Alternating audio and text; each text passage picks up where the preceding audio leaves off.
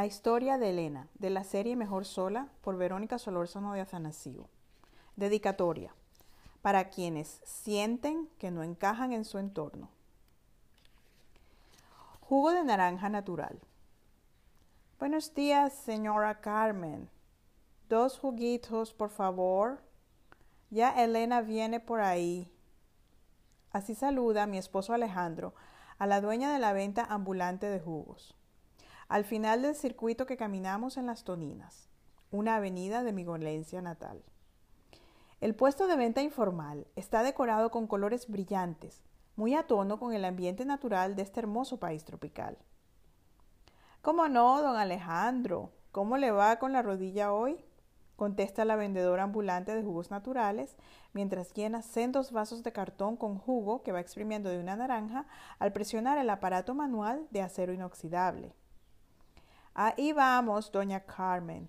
¿Usted sabe cómo después que se pasa la marca de los 65, escucho decir a mi marido a propósito de sus 66 años recién cumplidos? La vendedora replica. Sí, pero me quita el doña, que sabe que no me gusta. La que empezó con lo de don Alejandro fuiste tú. Alejandro no domina muy bien el castellano y mezcla el tú con el usted sin que la edad o el rango tengan nada que ver con su escogencia. Cuando estoy a pocos metros de los jugos de Carmen, como acostumbro a referirme a su carrito, Alejandro toma ambas bebidas en sus manos y camina hacia mí, para dejar que Carmen siga atendiendo a otros sedientos clientes que esperan su turno detrás de mi hermoso hombre, con el que he estado felizmente casada por casi 35 años. Dios te bendiga, Carmen, y bendiga tus manos que preparan esta delicia con tanto amor. Alcanzo a decirle a Carmen Rojas, una mujer fuerte de unos 60 años, quien se decidió por el emprendimiento hacía 10 años, en el 2022, cuando el país comenzaba a recuperarse del periodo más oscuro de su historia contemporánea. Carmen acepta mis buenos deseos con una amplia sonrisa que adorna sus pómulos salientes y sus oscuros ojos me miran con agradecimiento.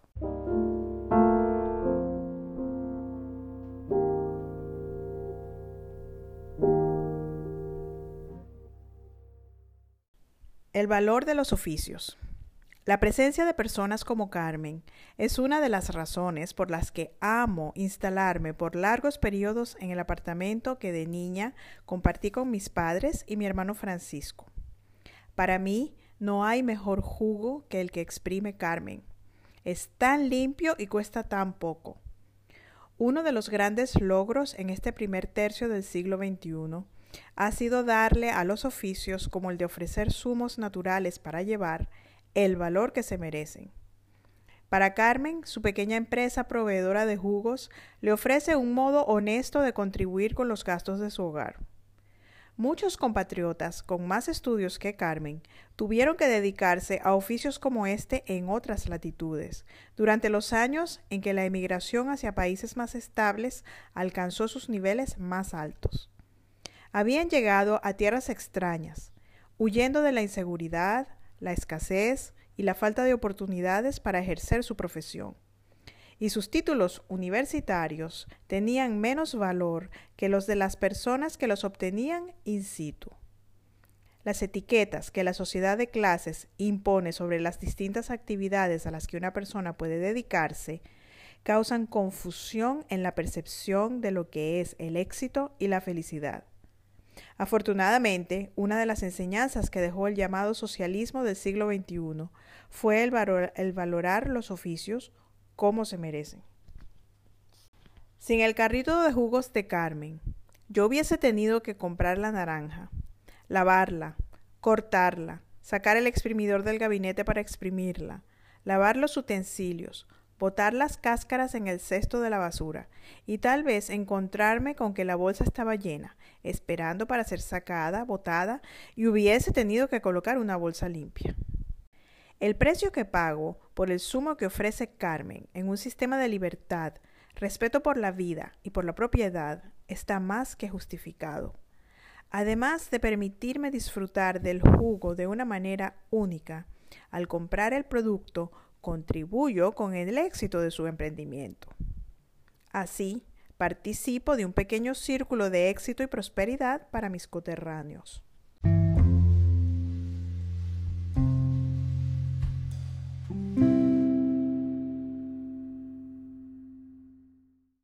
Conversaciones casuales. Otra de las cosas que disfruto cuando estoy en Golencia es la compañía de las personas de aquí y sus ocurrencias cuando compartimos los retos diarios. A pesar de que me gusta estar sola con mis pensamientos, la empatía de las personas a mi alrededor me recuerda que todos estamos conectados de alguna manera. Aquí me siento como pez en el agua, prueba de que mi código está en esta hermosa ciudad tropical. Claro que para disfrutar de esa sensación de pertenencia deben haber condiciones mínimas de seguridad y bienestar. Nunca olvidaré aquel horrible secuestro del que fui víctima en el 2016, cuando miembros de una banda que operaba desde el aeropuerto me apuntaron con una pistola y se robaron todo el efectivo que traía desde Houston para pagar unas reparaciones que habíamos hecho en nuestro apartamento tuvieron que pasar dos años completos para yo permitirme regresar de nuevo a Golencia en la Navidad de 2018. Con la recuperación de la República y el orden, las personas comprendieron que el AMPA era una alternativa demasiado peligrosa para procurarse el sustento. A través del Ministerio para la Reconciliación Ideológica, las personas consiguieron una plataforma en la que podían dejar sus diferencias atrás y buscar maneras de colaborar para salir adelante en un ambiente de seguridad individual y colectiva. Uno de los departamentos de ese ministerio se encargaba de orientar a las personas interesadas en comenzar su propio emprendimiento. Allí consiguió Carmen la ayuda necesaria para montar su venta de jugos naturales lo cual favorecía el turismo hacia la avenida Las Toninas. Lamentablemente, el precio a pagar para llegar a valorar el esfuerzo individual con trabajo honesto y comprender la importancia de cumplir las normas para preservar la paz y el ambiente natural fue muy alto. Este país, apenas ahora, en el 2032, está recuperando la sensación de paz y alegría que conocí en mi niñez.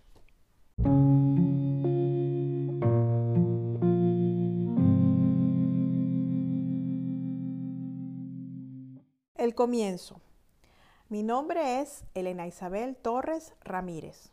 La mayor parte de mi vida ha transcurrido en el estado de Texas, en donde me conocen como Elena Torres a secas. Pero mi Torres nunca suena como debe ser. Allá soy Torres o Torres. A mis 65 años me animo a escribir acerca de mi vida para cerrar ciclos. No para presumir, pues soy bastante reservada. Quiero ponerme en contacto con sentimientos que pueda tener escondidos en mi corazón, para quitarme algunos pesos de encima. Por haber partido de Golencia con mi familia a los 11 años, perdí el contacto diario y continuo con los amigos de mi infancia. Aunque regresábamos por, lo menos una vez al año a visitar a mis abuelos paternos, desde el día en que mi papá decidió aceptar aquel trabajo con miras a obtener la residencia estadounidense, ya no fui considerada como una más de aquí, sino como una menos. Fue algo que asumí como el precio a pagar por la oportunidad de encontrar un entorno en el cual pensaba podía sentirme más a gusto. De niña me costaba encajar entre las personas que me rodeaban en este hermoso país tropical donde nací, abundan las personas que no se toman en serio casi nada. Con ellos me cuesta mucho comunicarme, ya que interpreto las frases de manera textual, aun cuando estén sazonadas con un toque de cinismo. Mis padres nunca utilizaron la ironía, así que lo que para muchos era la norma, para mí era una excepción. Hasta el presente, no me hacen gracia los chistes que se burlan de realidades tristes o que tienen un carácter discriminatorio. Sin embargo, no considero que el reírse de los problemas sea algo malvado. Al contrario, quisiera yo tener esa capacidad, pero no la tengo. A mí me gusta analizar los problemas, entenderlos y buscarles solución. El mecanismo de defensa que emplean las personas que se burlan de sí mismas y que las hacen parecer permanentemente contentas forma una barrera entre ellas y yo. De pequeña pasaba horas pensando mientras pintaba en silencio o tocaba el piano. Prefería estar así, antes que rodeada de personas vibrando a una frecuencia diferente a la mía, por ponerlo en términos físicos. Siempre me ha fascinado la ciencia, y el efecto de las frecuencias de las ondas invisibles lo he sentido en carne propia. Mi madre me contaba que siempre fui susceptible a la envidia de las personas. El mal de ojo no es superstición tiene que ver con el efecto de vibraciones generadas por sentimientos negativos sobre el agua que abunda en nuestras células. Un científico japonés se dedicó a observar cristales en el hielo formado por, agua de una misma fuente, que había sido expuesta a etiquetas con palabras positivas como amor y belleza y etiquetas negativas con palabras como odio y tristeza. En el caso de las palabras negativas, en el hielo no se formaban cristales hermosos, sino formas irregulares indefinidas. Igual se afecta el agua en nuestros cuerpos. Por eso, cuando nos miran feo o cuando estamos en un ambiente en el que abundan las palabrotas, podemos hasta enfermarnos.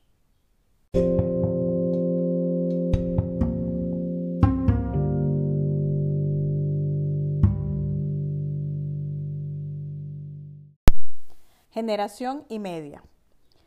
Creciendo como extranjera en un país anglosajón, alcancé la adolescencia con sentimientos encontrados respecto a mi identidad. Además del reto de aprender un nuevo idioma, parecía no encajar tampoco entre las personas que me rodeaban en este nuevo país. La posición de mis padres era que me había asimilado mejor que ellos a la ciudad de Texas, a la cual llegamos en 1978. Ellos siempre estuvieron conscientes de su acento extranjero al expresarse en un idioma que nunca sintieron como propio. El bilingüismo fue más una tortura que un conocimiento adicional en su historial profesional.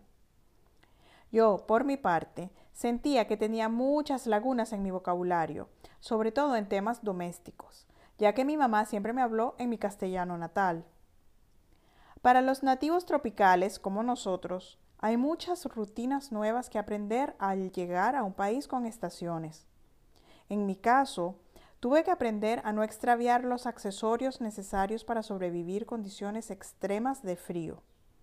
Había aprendido a colocarme un suéter ligero en las mañanas frías de mi golencia natal y a removerlo cuando el sol se, aproximaba a su acostumbrado cenit. Nunca había necesitado usar bufandas ni guantes de lana, ni entendía el concepto de las capas de ropa estilo cebolla para mantener el cuerpo caliente durante días con un rango amplio de temperatura. Mi madre nunca se acostumbró a la idea de que la hora de la cena no estaba relacionada con la puesta del sol. Su biorritmo tropical la llevaba, además, a despertarse al compás del amanecer. Estos desafíos pueden parecer insignificantes, pero tienen un profundo efecto en la psicología de las personas. Los atardeceres tempranos en invierno eran particularmente difíciles de tolerar para mis padres. La dificultad para superar las pruebas que enfrentan los que parten de su país natal varía con la edad.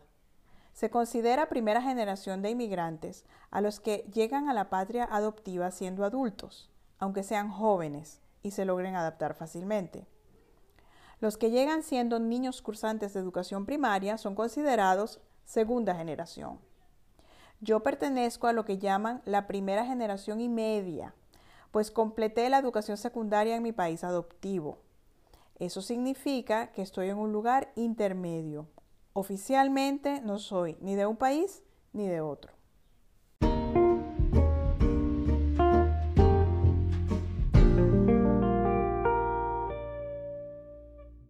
Mecanismos reconfortantes. La pintura es una actividad que me acompaña desde muy pequeña. Con sus mudos colores me permite disfrutar del chasquido de mi lengua entre mis dientes. Es una práctica que nació conmigo y la mantuve hasta mi adolescencia. Luego me abandonó, o más bien la dejé yo, y la retomé cuando nació mi segundo hijo. Ahora mismo sonrío al escuchar el familiar sonido producido al morder mi lengua, del que no me percato sino cuando salgo de las profundidades de mis pensamientos.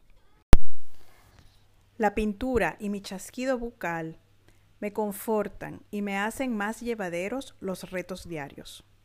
Me acompañaron durante la secundaria tejana, la cual compartía con niños distintos a los que conocí durante mi educación primaria en el Colegio Juan 23 en mi ciudad natal. A pesar de no vibrar siempre en la misma frecuencia con los niños de mi infancia, compartíamos más que un idioma en común. Pero entonces yo aún no lo había entendido. Cuando mis padres anunciaron que nos íbamos al norte en busca de mejores oportunidades de vida en un país desarrollado y estable, me pareció que me abría una puerta gigantesca para conseguirme con personas con quienes me sentiría más a gusto. Mis amigas del edificio Oriana II, en donde vivíamos, se entristecieron mucho con mi partida. María Eugenia, mi vecina de enfrente, me dijo en tono dramático Ahora solo me queda jugar con Titi y el viejo Pancho, a quien le toca partir pronto de esta vida. Se refería a su perra y a su loro, quienes la habían acompañado como miembros de su familia desde que ella tenía memoria. Mi amiga Maru, así le decía yo a María Eugenia, era la hija única de una pareja de periodistas.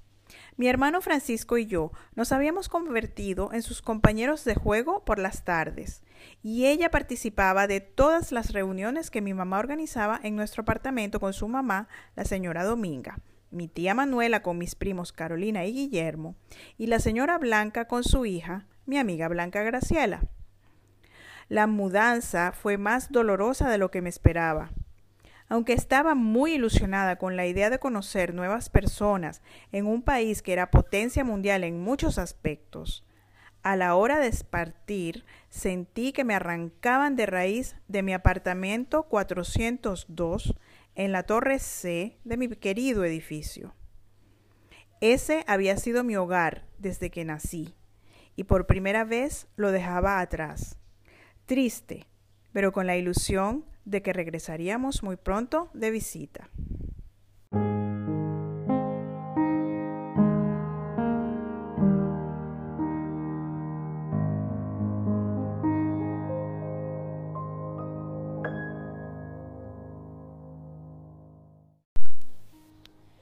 Elena es una de cuatro amigas que compartieron gran parte de su infancia en el Oriana II, un edificio en la ciudad tropical imaginaria de Golencia. A los 11 años partió con su familia a tierras extranjeras en busca de estabilidad y mejores oportunidades de vida. En esta serie, la autora utiliza experiencias reales de personas de su Venezuela natal o su Chipre adoptivo para resaltar la importancia de dejar ir a personas o circunstancias tóxicas para dar paso a otras más satisfactorias. Puedes conectarte con Verónica y la serie Mejor Sola en Instagram arroba serie Mejor Sola para que te enteres cuando se publiquen nuevos episodios. Espero que te suscribas en tu plataforma de podcast favorita y nos vemos en el próximo episodio. Gracias por escucharme.